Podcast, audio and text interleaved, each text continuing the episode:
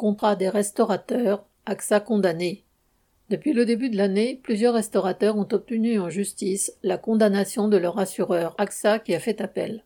Victimes de fermetures administratives pendant les deux confinements, ces restaurateurs réclament des indemnités pour leurs pertes dans ces périodes. Pour la première fois, le 25 février, un restaurant de Marseille, les Spigouliers, a gagné en appel contre l'assureur. Environ 15 000 restaurateurs ont en effet souscrit un contrat multirisque professionnel avec AXA. Ce contrat stipulait qu'ils seraient indemnisés en cas de fermeture administrative suite à une épidémie.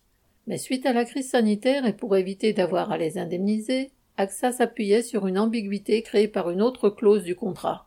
Cette dernière excluait le cas d'une fermeture administrative si elle concernait d'autres restaurants du même département, ce qui était évidemment le cas lors des confinements.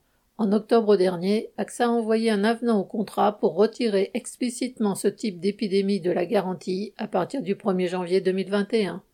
Ainsi, en pleine pandémie de Covid-19, l'assureur a décidé de se débarrasser du risque de payer.